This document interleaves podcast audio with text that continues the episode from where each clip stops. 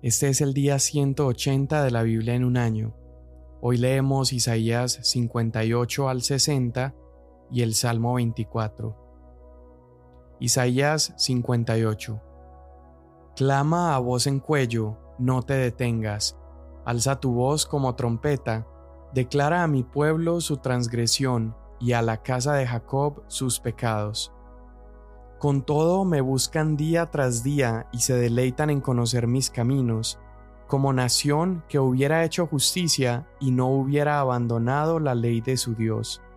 Me piden juicios justos, se deleitan en la cercanía de Dios. Dicen, ¿por qué hemos ayunado y tú no lo ves? ¿Por qué nos hemos humillado y tú no haces caso? Pero en el día de su ayuno buscan su conveniencia y oprimen a todos sus trabajadores. Ayunan para discusiones y riñas y para herir con un puño malvado. No ayunen como hoy, para que se oiga en lo alto su voz.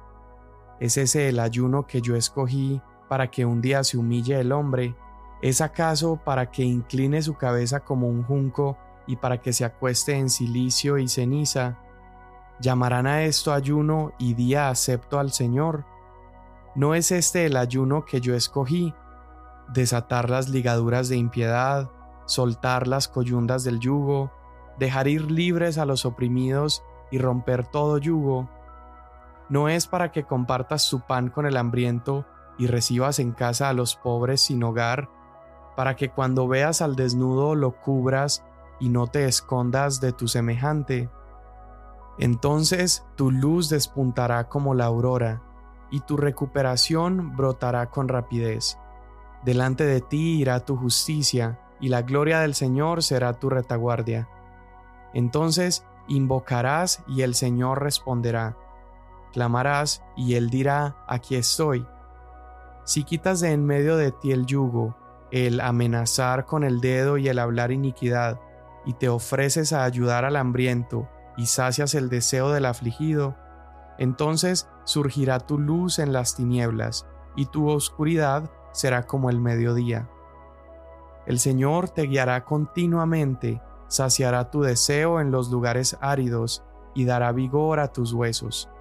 Serás como huerto regado y como manantial cuyas aguas nunca faltan. Los tuyos reedificarán las ruinas antiguas. Tú levantarás los cimientos de generaciones pasadas y te llamarán reparador de brechas, restaurador de calles donde habitar.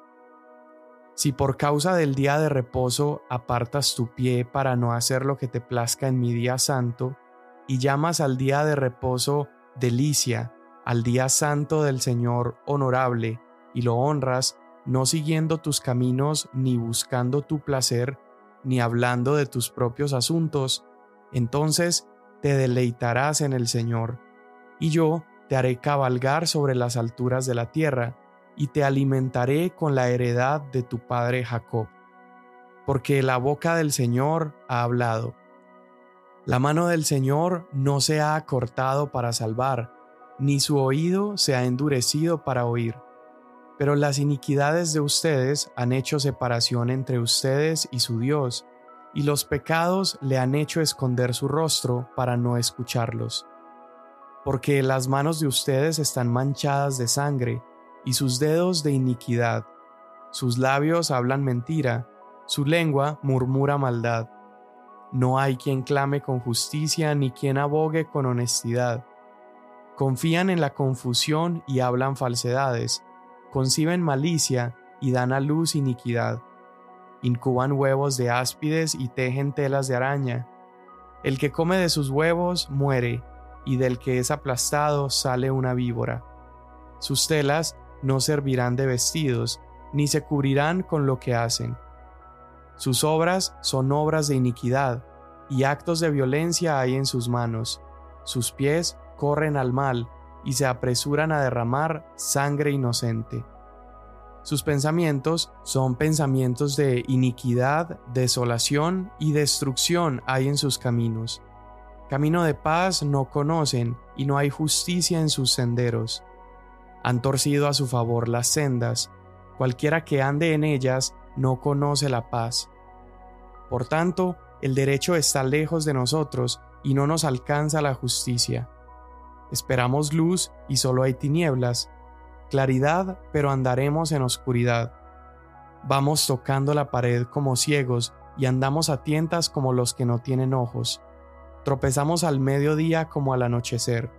Entre los robustos somos como muertos. Todos nosotros gruñimos como osos y gemimos tristemente como palomas. Esperamos la justicia, pero no la hay, la salvación, pero está lejos de nosotros. Porque se han multiplicado nuestras transgresiones delante de ti, y nuestros pecados testifican contra nosotros, porque nuestras transgresiones están con nosotros y conocemos nuestras iniquidades. Transgredir y negar al Señor, apartarse de nuestro Dios, hablar de opresión y rebelión, concebir y proferir en el corazón palabras mentirosas. Se ha vuelto atrás el derecho, y la justicia permanece lejos, porque ha tropezado en la plaza la verdad, y la rectitud no puede entrar. Sí, falta la verdad, y el que se aparta del mal es hecho presa. Y lo vio el Señor, y desagradó a sus ojos que no hubiera derecho, vio que no había nadie y se asombró de que no hubiera quien intercediera.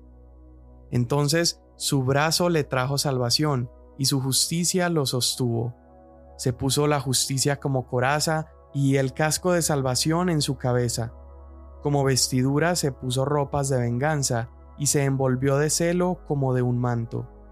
Conforme a los hechos, así él pagará. Furor para sus adversarios, justo pago para sus enemigos. A las islas dará su pago, y temerán desde el occidente el nombre del Señor, y desde el nacimiento del sol su gloria, porque Él vendrá como torrente impetuoso, que el viento del Señor impulsa. Y vendrá un redentor a y a los que se aparten de la transgresión de Jacob, declara el Señor. En cuanto a mí, dice el Señor, este es mi pacto con ellos. Mi espíritu que está sobre ti y mis palabras que he puesto en tu boca no se apartarán de tu boca ni de la boca de tu descendencia, ni de la boca de la descendencia de tu descendencia, dice el Señor, desde ahora y para siempre. Levántate, resplandece, porque ha llegado tu luz, y la gloria del Señor ha amanecido sobre ti. Porque tinieblas cubrirán la tierra, y densa oscuridad los pueblos pero sobre ti amanecerá el Señor, y sobre ti aparecerá su gloria. Y acudirán las naciones a tu luz, y los reyes al resplandor de tu amanecer. Levanta tus ojos en derredor y mira, todos se reúnen, vienen a ti. Tus hijos vendrán de lejos y tus hijas serán llevadas en brazos. Entonces lo verás y resplandecerás, y se estremecerá y se regocijará tu corazón, porque vendrá sobre ti la abundancia del mar, las riquezas de las naciones vendrán a ti. Una multitud de camellos te cubrirá, camellos jóvenes de Madián y de Efa. Todos los de Sabá vendrán, traerán oro e incienso, y traerán buenas nuevas de las alabanzas del Señor. Todos los rebaños de Cedar serán reunidos para ti, los carneros de Nebayot estarán a tu servicio subirán como ofrenda agradable sobre mi altar, y yo glorificaré la casa de mi gloria. ¿Quiénes son estos que vuelan como nubes y como palomas a sus palomares?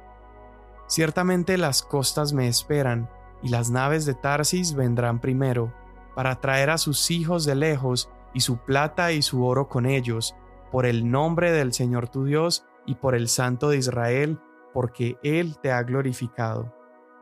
Extranjeros edificarán tus murallas, y sus reyes te servirán. Porque en mi furor te herí, pero en mi benevolencia he tenido compasión de ti.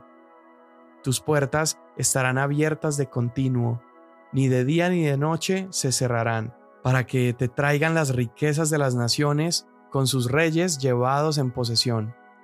Porque la nación y el reino que no te sirvan perecerán, y esas naciones serán completamente destruidas.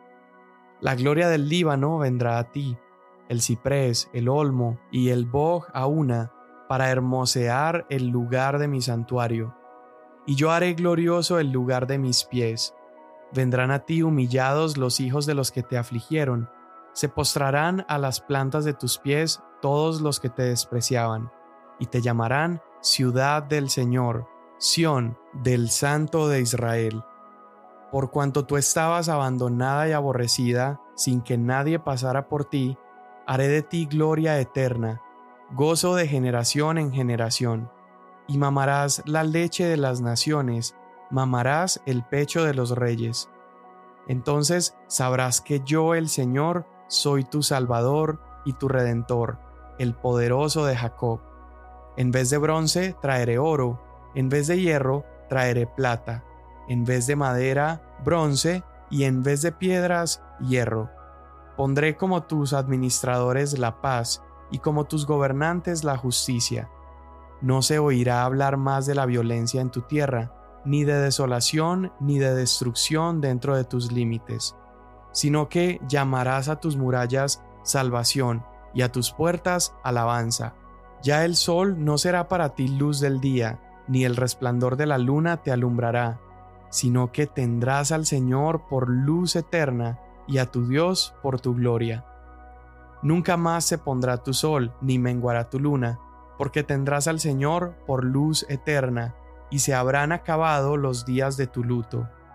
Entonces todos los de tu pueblo serán justos, para siempre poseerán la tierra, vástago de mi plantío, obra de mis manos, para que yo me glorifique.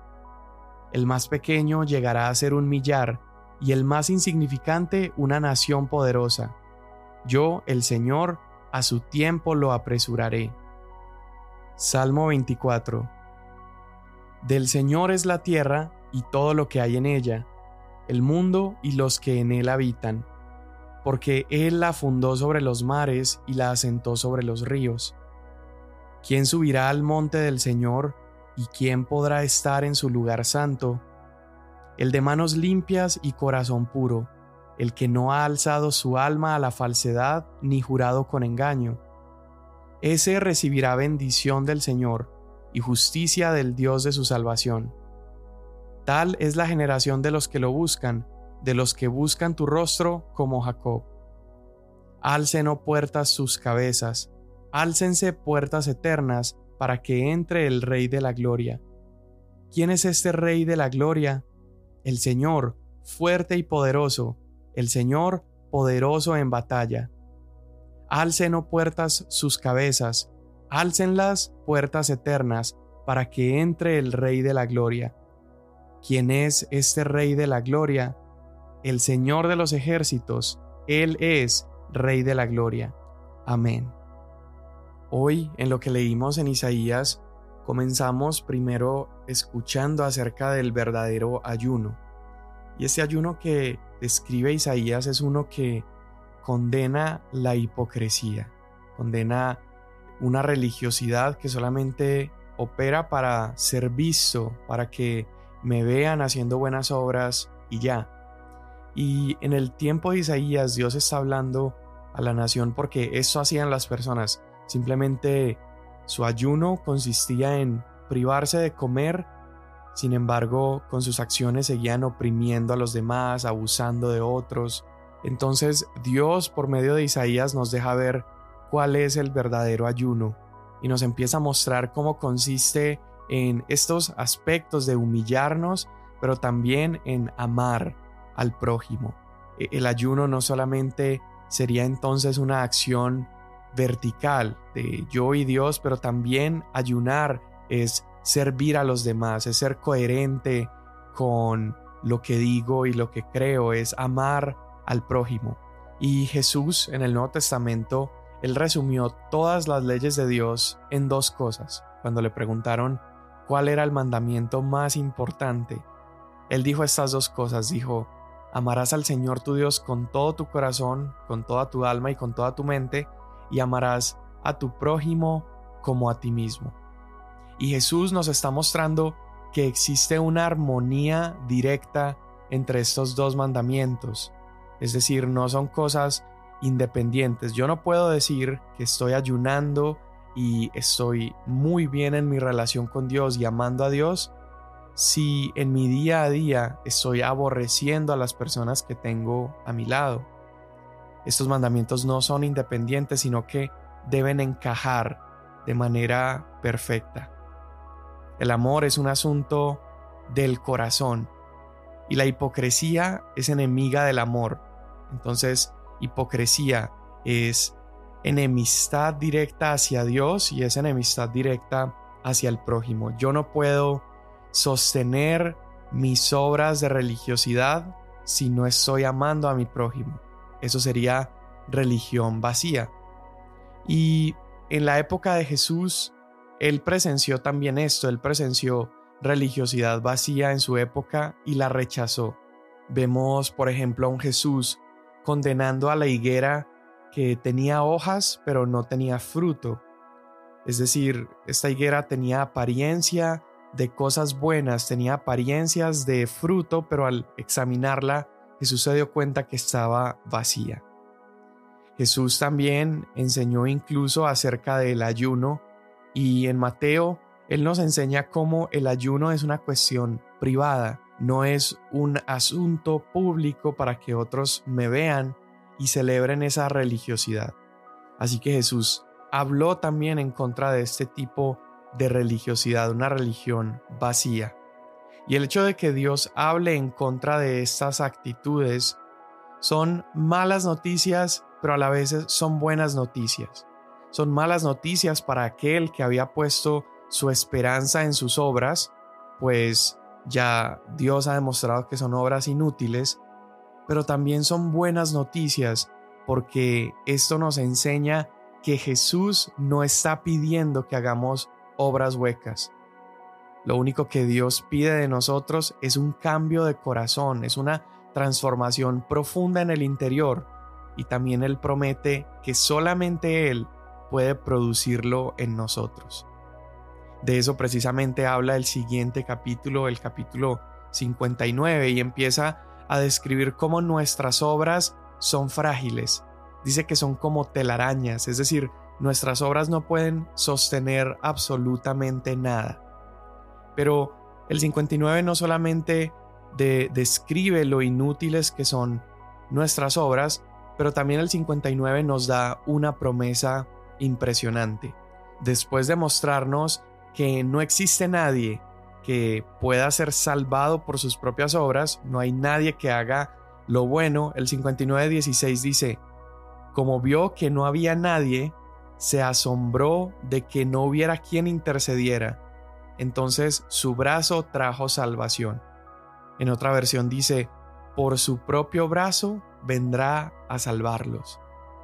Es decir, Dios contempla una humanidad llena de obras vacías, de religiosidad vacías, pero Él no se quedaría estático viendo a la humanidad pecando y morir. Dios no se quedó con los brazos cruzados viéndonos fracasar en nuestros intentos religiosos vanos, sino que su propio brazo vino a salvarnos. Él descendió y nos salvó. Y lo que consiguió para nosotros lo leemos en el verso 21. Dice, ahora mi espíritu no se apartará de ti, ni mis palabras de tu boca. Todo esto solamente es producto de esa salvación que Él nos entregó. Y también lo que consiguió para nosotros lo vemos en el capítulo 60, y es la luz del Señor brillando sobre nuestras vidas. Y, y esta luz es descrita en este capítulo como una luz que es exponencial. Primero empieza dándole esta instrucción a Jerusalén de levantarse y brillar. Y la gloria de Jerusalén debería ser un contraste con la oscuridad de las naciones. Y mientras existiera ese contraste, nos muestra el capítulo que las naciones serían atraídas a Sión por su gloria. El ser atraídos a Sión significa que las naciones vendrían y podrían encontrarse con Dios en Jerusalén al ver cómo ésta brillaba. Es como una atracción que acercaría al necesitado y al perdido a la casa de Dios. Después nos muestra cómo reyes de otras naciones vendrían y reconstruirían Jerusalén y cómo la ira de Dios sería expiada. Él dice ahí en el verso 10, yo los castigué, pero los consolaré, los sanaré. Por mi bondad tendré compasión de ustedes. Y es esa misma compasión de Dios la que hace que ahora esta nación que antes estaba en oscuridad y estaba perdida y estaba llena de religiosidad vacía, ahora es una ciudad amada por Dios, ya no es aborrecida por Dios. Y todo esto porque Él vino a brillar su luz en medio de nosotros. Es lo mismo que ha ocurrido con nuestras vidas. Dios, viendo nuestros vanos intentos por acercarnos a Él, Él decidió acercarse a nosotros vino, nos cambió, nos transformó, nos libró de una vida de religiosidad y de obras huecas, y nos llenó Él con su Espíritu Santo, nos transformó, hizo brillar su luz en nosotros. Y ahora somos perdonados, somos amados y tenemos esperanza. Señor, te damos gracias por tu obra en esa cruz. Te damos gracias porque cuando fuimos incapaces de salvarnos, tu brazo vino a traernos salvación.